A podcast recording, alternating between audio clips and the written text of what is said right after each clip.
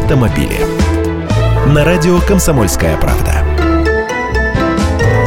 Здравствуйте! Модные нынче маленькие кроссоверы совсем не дешевое удовольствие. Вот, например, Hyundai Creta подорожал. Корейская компания с 1 октября повысила цены на компактный кроссовер. Все версии этого автомобиля, кроме базовой, подорожали на 10 тысяч рублей. Ровно месяц назад цены на эту модель уже увеличивались. Получается, почти за три месяца своего существования на рынке автомобиль успел подорожать дважды.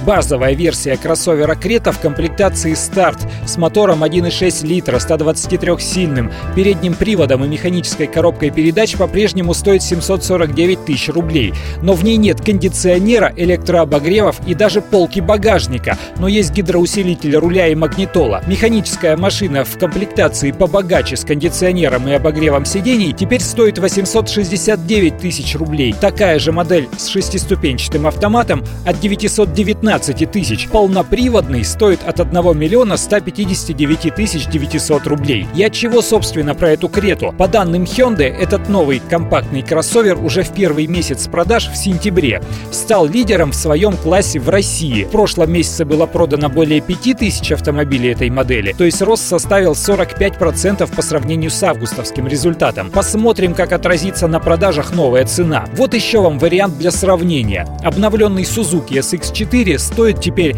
от 1 миллиона 179 тысяч рублей рублей. И это с передним приводом и механикой. Я Андрей Гречанников, эксперт «Комсомольской правды». С удовольствием общаюсь с вами в программе «Дави на газ» ежедневно по будням в 8.00 по московскому времени.